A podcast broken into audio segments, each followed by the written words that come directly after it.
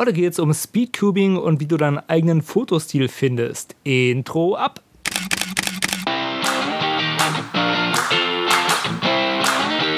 Hallo und herzlich willkommen bei Fotominuten, dem Fotografie- und Kunstmarketing-Podcast. Mein Name ist Stefan und meinen Blog findest du unter www.fotominuten.de. Aber nun viel Spaß bei der Show. Hallo und ganz, ganz herzlich willkommen bei Fotominuten. Ja, heute geht es um die Frage, braucht man seinen eigenen Fotostil, seine visuelle Handschrift, wie findet man die und so ein paar Themen. Vorab war ein paar Tage in Barcelona. Ich hatte einen Kurztrip dorthin und muss sagen, tolle Stadt. Ich berichte ja auch immer gern über meine Reisen. Barcelona ist super touristisch. Also die ganzen Top-Sehenswürdigkeiten, also die Kathedrale von Gaudi zum Beispiel, die ist so überlaufen von Touristen, das ist ganz schlimm. Wenn ihr einen Tipp wollt, reserviert alle Tickets vorab im Internet. Also guckt euch online wirklich an, wo ihr rein wollt, weil man kann die Sachen online buchen und bekommt ein Zeitfenster. Und wenn ihr davor steht, dann wird euch gesagt, naja, kommt in zwei Tagen wieder.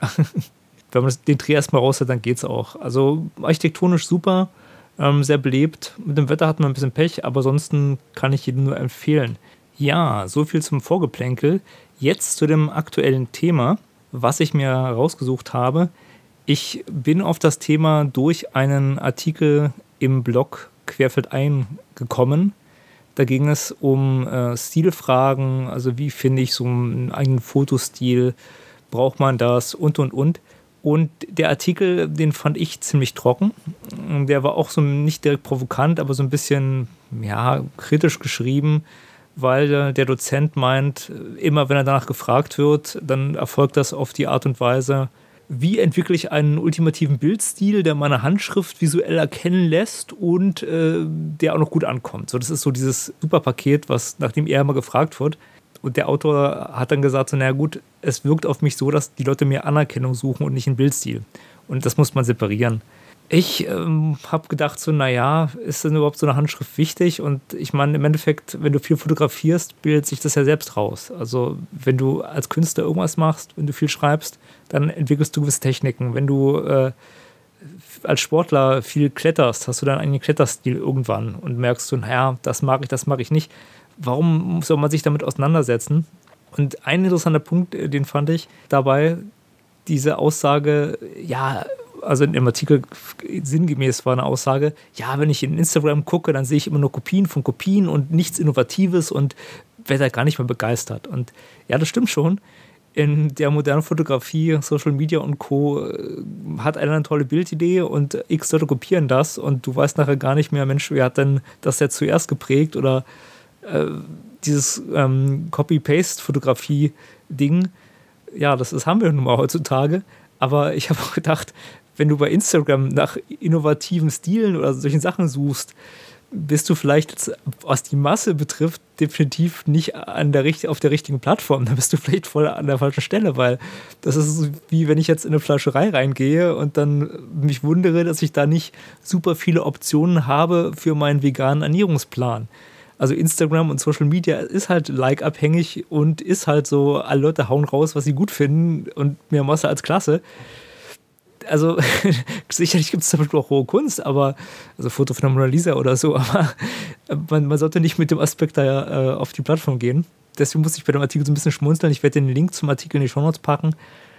Ähm, der nächste Schritt war dann, dass ich mir gedacht habe, so Mensch, du, ich frage ja auch mal viele Leute nach allem Möglichen. Wenn dich jetzt einer fragen würde, so, hey, du, Stefan, hilf mir mal, gib mir mal einen Tipp, wie kann ich meine visuelle Handschrift, meinen eigenen Fotobildstil entwickeln? Was würde ich dem antworten? Ja, schwierig, würde ich dann sagen.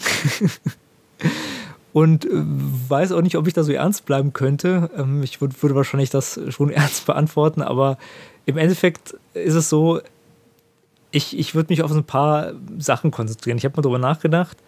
Also, was ich so als, als Tipp Nummer eins geben würde, ist, konzentriere dich auf einen Bereich. Also leg den Bereich wirklich fest mit klaren Regeln für dich. Also was willst du fotografieren?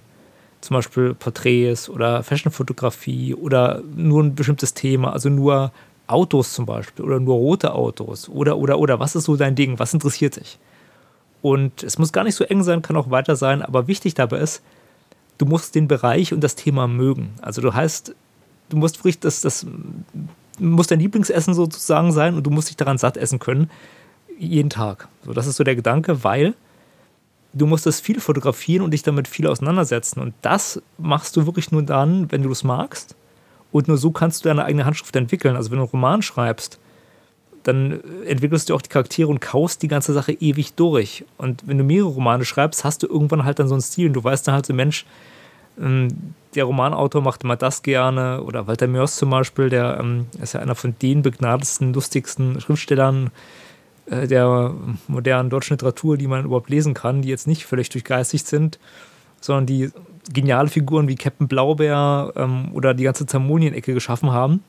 Und der liebt Aufzählungen. Und wenn du vieles von ihm liest, hörst du manchmal diese absurden Aufzählungen und denkst du, okay, das ist jetzt, das mag er. Und ähnlich auch mit der Fotografie. Es gibt Leute, die lieben Schwarz-Weiß-Bilder. Es gibt Leute, die sind halt porträtfixiert. Ich zum Beispiel. Ich mag die People-Fotografie. Und das musst du dir raussuchen und daran arbeiten. Das ist der erste Schritt. Der zweite Schritt ist, Kunststile sind ja oft durch eine Begrenzung oder eine Spezialisierung entstanden. Also durch gewisse Motivbildung, durch gewisse Ideale.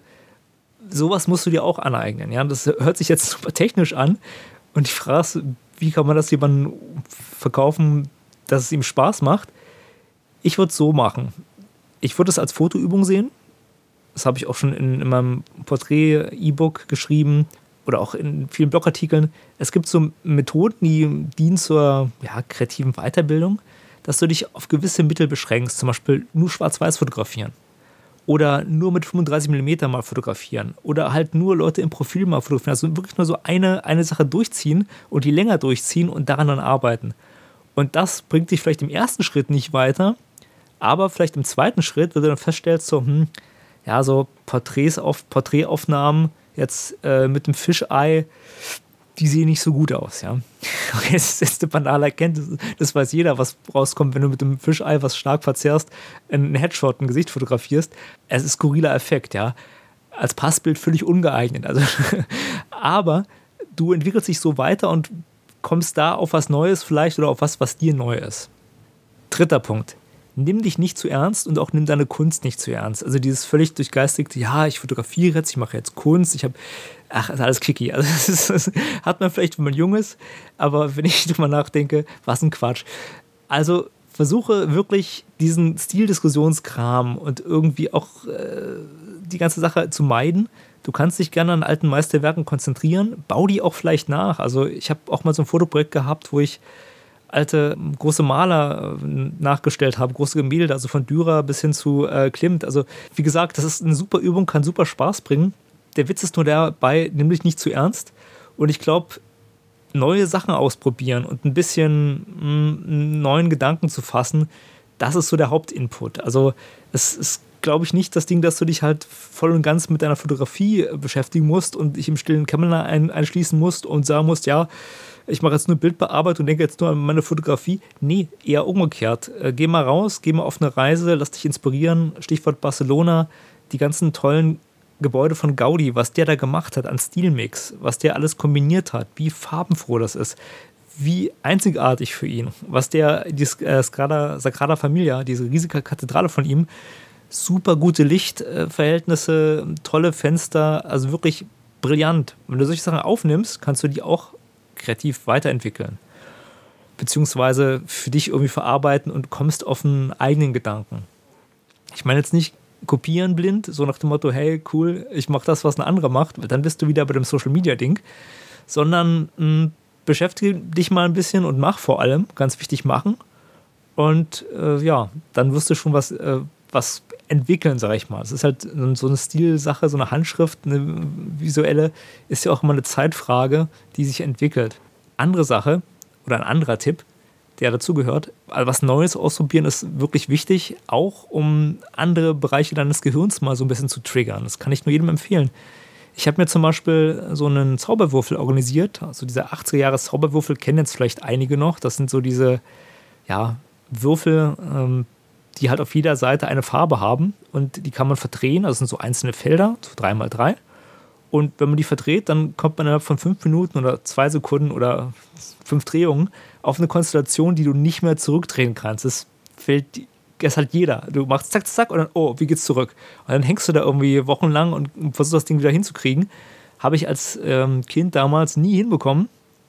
Und irgendwie, ja, vielleicht Midlife Crisis, keine Ahnung, kam ich auf den Gedanken, Mensch, holst du dir doch mal so ein Ding und fängst du damit doch mal an.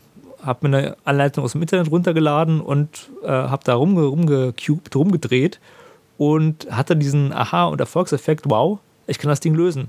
Also eigentlich war das so als Reisebeschäftigung gedacht, weil wenn ich viel unterwegs bin, lesen ist eine, eine gute Sache, Podcast hören mache ich auch viel, aber mir ist aufgefallen, ich möchte was für die Finger haben. Also ich bin so ein unruhiger Typ und die ganze Zeit irgendwo sitzen und da ist es halt Gold wert. Also habe ich mir dieses, diesen Zauberwürfel, diesen Rubik's Cube geholt und habe da immer eifrig losgedreht und geschraubt und bin da jetzt vielleicht nicht direkt auf so ganz tolle neue kreative Ideen gekommen, aber dadurch, dass du dich mit was anderem beschäftigst, also andere Leute schwören auf Meditation oder an so einem Würfel rumdrehen, kommst du auf andere Ideen. Bei mir hat sich das jetzt so geäußert, dass ich gemerkt habe, okay, Speedcubing ist nicht so mein Ding, ich bin da zu langsam für, ich habe äh, zu ungeschickte Finger was andere Leute so in 48 Sekunden schaffen, da brauche ich halt das X-fache davon. Also da bin ich bei 10 Minuten. hab aber festgestellt, so Mensch, du bist doch schnell und gut in Bildbearbeitung und hab dann mm, ja ein paar Fotos gemacht mit einer lustigen Bildbearbeitungssache, wo der heilige Würfel stilisiert wird mit Quick and Dirty 5 Minuten Photoshop. Und das hat mich gefreut ist jetzt auch kein tolles Foto, wenn ich ehrlich bin. Ich habe es trotzdem bei Instagram hochgestellt und ähm, mal geguckt, was so die Cubing-Jungs sagen und ich sie alle verlinke.